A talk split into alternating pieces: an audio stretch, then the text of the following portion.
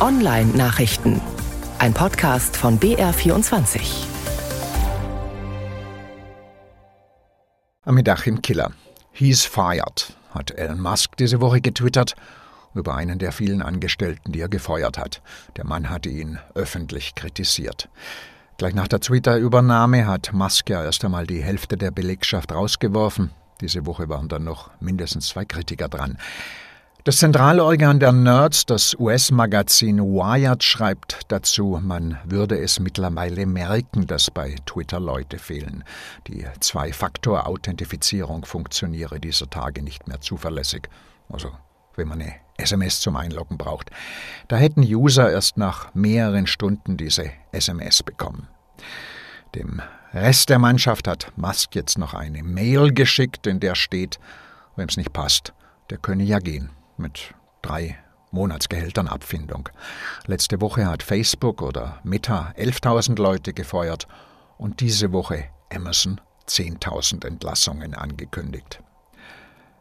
Sicherheitsupdates für Firefox und Thunderbird gibt's Browser- und Mailprogramm der Mozilla Stiftung. Da haben sich in alten Versionen ein paar üble Programmierfehler eingeschlichen. Speicherfehler heißen die. Use after free. Kann man sich so vorstellen, der Programmierer sagt zum Feuerfuchs, mach, was an der Stelle im Arbeitsspeicher steht. Der macht's und merkt nicht, dass da gar nicht steht, was sein Programmierer will, sondern da hat vorher ein Hacker reingeschrieben, dass er was Dummes machen soll. Abstürzen beispielsweise. Er kann sich bei so einer Attacke aber auch digitales Ungeziefer zuziehen. Tut er nicht mehr, wenn er auf dem aktuellen Sicherheitsstand ist. 107 ist die Nummer der geflickten Version vom Firefox, 102.5 die vom Thunderbird. Wer einen PC von Hewlett Packard hat, das sind viele, der sollte mal auf die Supportseite von HP gehen und nachschauen, ob es für seinen Rechner ein neues BIOS gibt.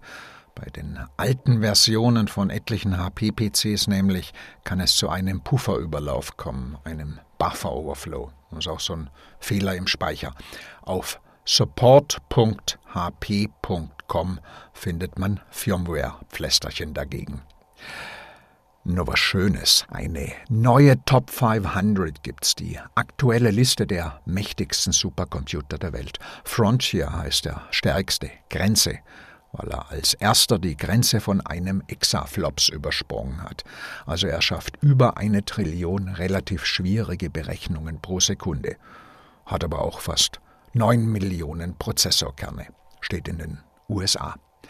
Jules Booster ist der stärkste in Deutschland im Forschungszentrum Jülich, Platz 12 und dann kommt der Super Muck, Platz 29. Muck steht für München am Leibniz Rechenzentrum in Garching.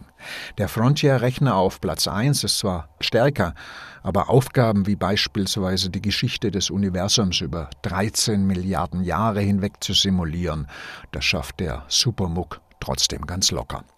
Auf Top 500.org steht die Supercomputerliste. Und Textlinks und Podcast der Online-Nachrichten finden Sie auf der Seite von BR24 unter der Rubrik Netzwelt.